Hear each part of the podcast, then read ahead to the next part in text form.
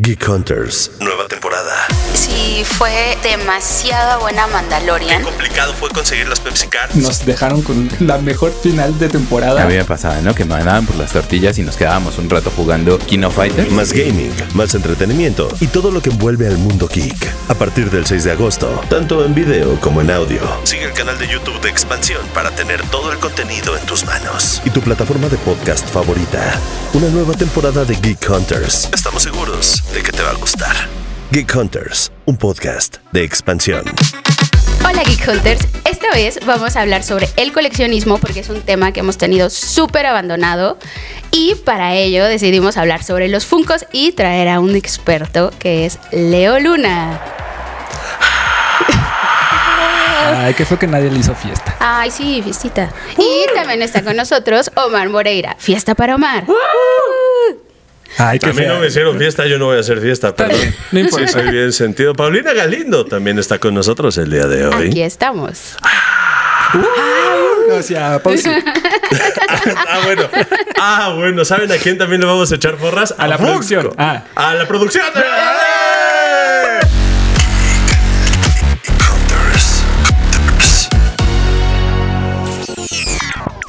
Cuéntanos sobre Funko. ¿Qué Oye, sabes sobre Funko? Funko, ¿qué sé sobre Funko? Sé que Funko es una de las marcas que estuvo en la gloria hace unos meses, años a lo mejor, no tantos, pero que lo hizo muy bien. La verdad es que yo creo que Funko supo aprovechar un mercado, el mercado del coleccionismo, a lo mejor un poco casual, Sí. y dijeron, ¿saben qué? Yo les voy a dar a coleccionar todo. Sí. O sea, Todo lo que quieras y puedas imaginar, ¿no? Porque además lo llevaron a otro nivel. Sí. O sea, Funko de repente dijo, ¿saben qué? O sea, empezaron con unas figuras, empezaron con unos modelos nada más de, de figuras, un modelo ya base. Después empezaron ya a crear otro tipo de cosas, cuando ya empezaron a tener muchas más licencias. Y se volvió una locura. Sí, ok, estoy de acuerdo, Funko, está bien. Star Wars, está bien Marvel, está bien todo esto que hicieron. Pero ya tener licencias de personajes de marcas, ya ahí se me hizo que quisiste tocar el cielo con unas alas hechas de cera Funko. Oh man, just look at these, the Pringles guy. they made the Pringles guy. Es que sí, de pronto fue un acaparamiento como de, ah, yo lo quiero tener todo para ofrecérselos a mis compradores. Y hubimos quienes también dijimos, yo lo quiero tener todo. Yo creo que empezó como una muy buena idea y poco a poco esta onda de querer este, abarcar todas las, las licencias posibles, pues de cierta manera dices, ah, ok, es un juguetito que se ve bonito en el aparador, o sea, en su cajita y toda esta onda, pero de pronto sí ya fue como de, tomen todo esto. O sea, Funko llegó y dijo, ahí está un mar de Funcos. Así que, ¿que Tomen te todo gusta el esto". chavo del 8? Toma Ajá, tu Funko, chavo O sea- del 8. Chilenos, argentinos, brasileños. Tengan un Funko del chavo del 8. Bueno, a ti puede no interesarte, pero seguro habrá gente que tiene esa colección. Sí, Eso justo. es lo, lo padre, que puedes encontrar del tema que quieras, de personajes reales, de series, de películas, y sobre todo encuentras como merch que no hay en otro lado, ¿no? Justo, si eres como fan de un tema, creo que no te puede faltar ese Funko. O sea, si te gusta grandes franquicias, como no sé, Harry Potter, es así como de aquí está mi Funko. O sea, además de toda la colección en, alrededor de esa temática, tengo mi Funko. O sea, como que creo que sí es un, un elemento en cuanto a colecciones tal vez independientes por temáticas, este tipo de cosas. O como un coleccionista ya de Funcos, o sea, de ediciones especiales, de figuritas que tengan que ver como con mucho valor sentimental o mucho valor, porque sabes que nada más se hicieron como cierta cantidad, ese tipo de cosillas, ¿no? Que yo creo que ahí tú eres el experto en eso. Quiero bueno, pues hablando de eso, nos vas a contar sobre Sí. los tipos de Funcos, porque hay varios tipos que tienen que conocer. Hay un montón y aquí tenemos varias opciones. O sea, está el Funko Pop regular, pero ese es una edición especial porque además también tiene brillitos.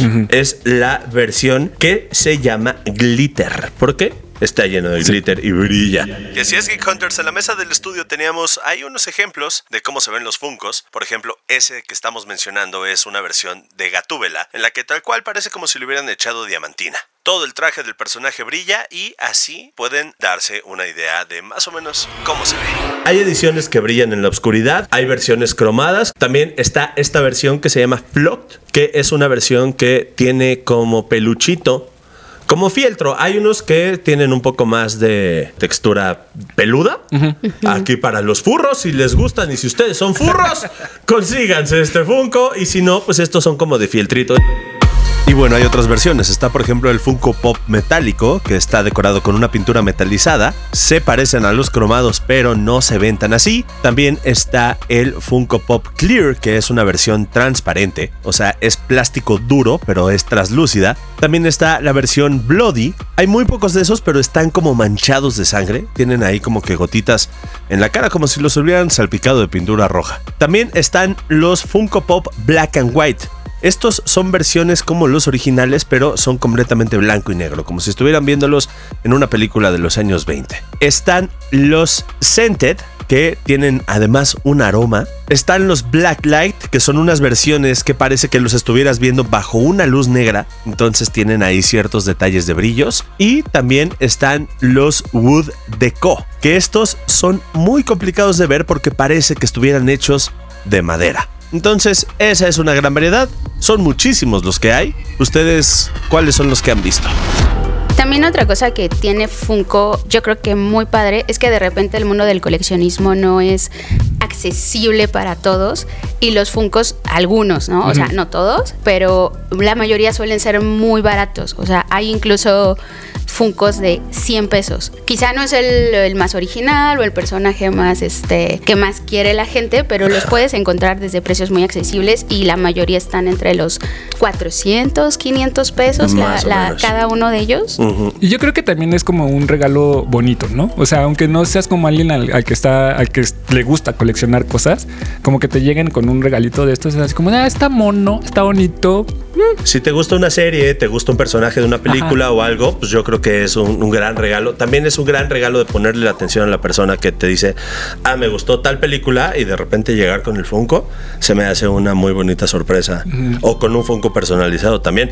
Y se me olvidó una cuestión, hay Funkos también, ediciones especial, que vienen en cajas especiales. O sea, hay unos que vienen en unas cajas misteriosas que no sabes ah. qué es lo que trae adentro. Ah, ese es mi cue, dice Omar. Es cajas misteriosas. Sí, cajas misteriosas.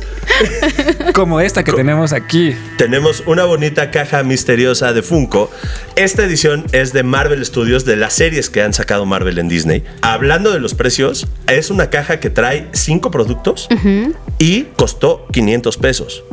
Ok, ¿se sabe qué productos son? No o sea, se ¿qué sabe. tipo de productos? O sea, si es una pluma, una playera. No sabemos. un- Bueno, O sea, sí trae Funkos, ¿no? me imagino, me imagino que trae una playera porque en la compra decía el, este, la talla. Talla, ok. Ok. Entonces me imagino que eso, pero bien no podría traer ningún Funko Pop. Ok, estamos listos. Entonces, Vamos mientras a- seguimos platicando de qué Híjole, es lo que qué vamos fuerte. a encontrar. Estoy, estoy muy nervioso. Yo estoy también, hasta me están sudando las manos. Pero mira, y, y pueden- Y eso que ni te gustan los Funkos. cha, cha. Puede estar me- bueno. pues- Ay, ya, me, estoy ¿Puede, puede estar feo? Ya me está ¿Crees que gustando. No, feo? yo A creo que puede estar bueno. Porque no sabemos qué. No puede ser lo viste, posible. Ya sí, lo viste. Y no trae playera. Híjole.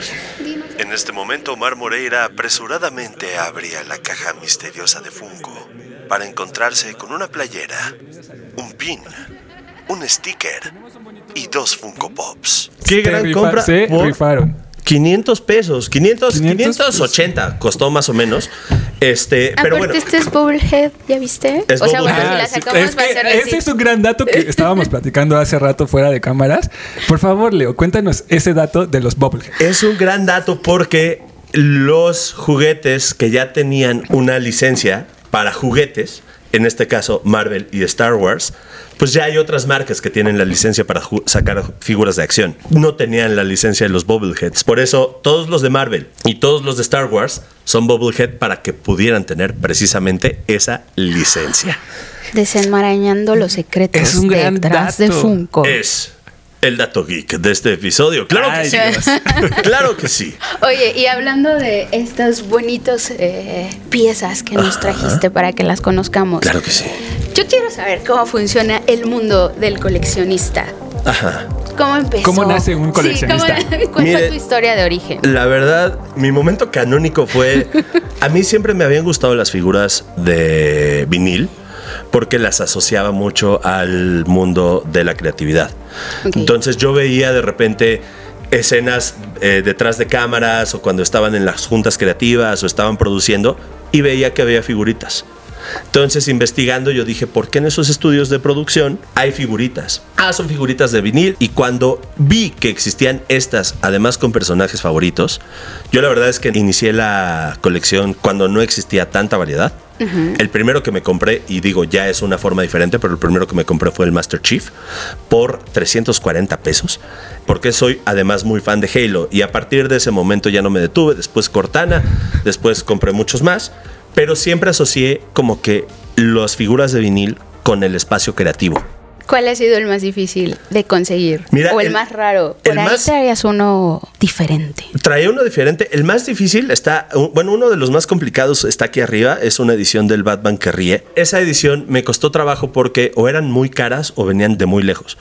Un día me lo encontré en una tienda en línea por 700 pesos y dije, con permiso, se tardó en llegar como tres semanas, pero fue un, no, lo tengo que tener. Hasta la fecha, no sé si sea original. No lo he revisado como que con tanto ahínco, Ajá. pero yo espero que sí. Oye, y por ahí se dice que hay como más de 20 mil Funcos diferentes. Ajá. Y leí que había un coleccionista que. El todos. mayor colección. No, no todos, pero más de 7 mil. Más de 7000 funcos. O sea, ¿Tú imagínate. cuántos tienes? ¿Qué tan lejos estás de esa colección? Muy lejos, Ah. muy lejos. No vamos a romper el récord No Guinness. vamos a romper el récord Guinness nunca, porque para tener 7000 piezas necesitas tener pues una casa grande, Sí. ¿no? O sea, o, o por lo menos todas tus, tus paredes pues, tapizadas de funcos. Yo tengo aproximadamente 175. Aproximadamente. muchos para Son mí. muchos. Son 174 más de los que yo tendría. Así es, pero bueno, y agreguémosle los que Los se compraron dos que acaban de que llegar. acaban de llegar, ¿no? Para este episodio.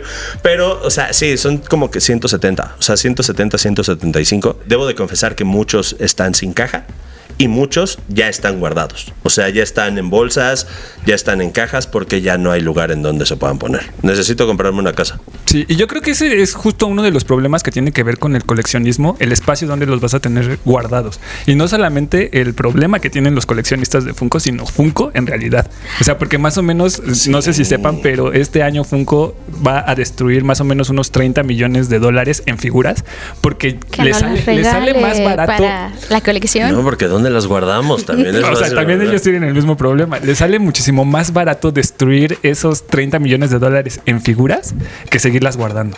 Entonces, sí es como de, les digo otra vez, Funko tratando de inundar las casas, inundar los mercados con sus figuritas y al final creo que no les salió tan bien. Yo creo que ya no lo van a lograr, ¿eh? Yo creo que ya, ya se está viendo complicado porque ya nos dio las sorpresas que nos tenía que dar. Además está justo este otro problema de no poder completar la colección, ¿no? O sea, el coleccionador, o sea, Sí, el que tiene la mayor colección, Ajá. no tiene ni la mitad de las piezas existentes y luego incluso completar la colección de ciertas figuras es muy difícil porque Muy. luego hay exclusivos, solo los venden en ciertos lugares, en la Comic Con o cosas así, entonces incluso tendrías que estar ahí para tenerlo, hay filas inmensas. Que eso también a la larga empieza a generar como esta alza en los precios, ¿no? O sea, esto va a costar un poquito más en algún momento, entonces a lo mejor de cierta manera hasta lo tienes como de medio de inversión, de plan de retiro, diríamos por ahí. Pues ahí, ahí se ve, mira, yo la verdad es que compré esas versiones de Plants vs. Zombies. Las compré muy sin ganas, pero me las encontré en 150 pesos en una tienda muy conocida de videojuegos. Y resulta que ahorita están cotizando arriba de los 2 mil pesos. Entonces, la verdad es que yo creo que sí, eso, sí ha sido una inversión. No sé quién me los vaya a comprar, pero bueno, ahí están en ese precio. Y por ejemplo, Cortana, que es de la serie de Halo, está cotizando arriba o cerca de los 3000. Entonces, pues ya ahí siendo. O sea, ya ahí, ya ahí, ya hay para pues, varios supers. ¿no? Te digo, Aforeju, ahí está, ya tenemos todo nuestro, nuestro plan de retiro. Ahora, todas las figuras que ven aquí eh, se están cotizando actualmente en 300 pesos. Entonces, la verdad es que 300, 400 pesos. ¿Cómo? Bueno, ya juntándolos todos, Ya, ya jubilación vendiéndolos para todos, ya, millennials. jubilación, vamos a comprar un cuartito. Así es. Bueno, ¿qué les parece si jubilamos este episodio? Vamos a guardarlo en su caja este episodio. Lo vamos a colgar. Coméntenos aquí abajo en el cuadrito de los comentarios cuál es su Funko favorito, qué Funko les gustó o si quisieran comprar uno, cuál comprarían. Y ¿Cuál si van a aprovechar esta situación de Funko para iniciar su colección. Tal vez es un buen momento. Tal, Tal vez, ¿eh? vez. A lo mejor. Es, Tal una- vez. es un gran, es un gran este, ¿qué? Consejo. Es un gran- financiero. Ajá, sí, consejos financieros. Es, no, es un gran consejo, es un muy mal consejo financiero. Sí, bueno, sí, también tengan mucho espacio y hagan lo que quieran. ¿Y saben qué es lo que pueden querer hacer? Compartir este episodio con la persona. que- Y darle like. Y suscribirse. Ay, mira, conectados. Conectados. Y saben que activen la campanita de notificaciones porque vamos a estar subiendo Así. así de contenido, así como de contenido de Funcos también hay. Nos vemos luego, Geek Hunters. Adiós. Adiós. Por cierto, Geek Hunters, recuerden que hay mucho contenido en el canal de YouTube de Expansión, así que vayan a seguirnos porque ahí pueden ver el unboxing y todas las cosas que se hicieron especiales para este episodio y para todos los que sigan. Así que vayan al YouTube de Expansión y ahí está la sección de Geek Hunters donde pueden ver este y muchos contenidos más. Nos escuchamos el próximo jueves con un episodio más y así vamos a estar jueves a domingo en tu plataforma de podcast favorita.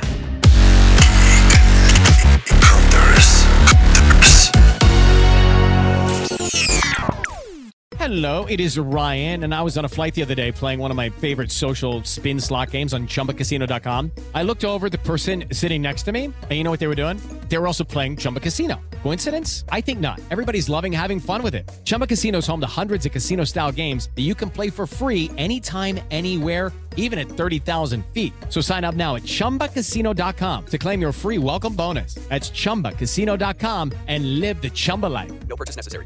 Group. Void were prohibited by law. See terms and conditions. 18 plus.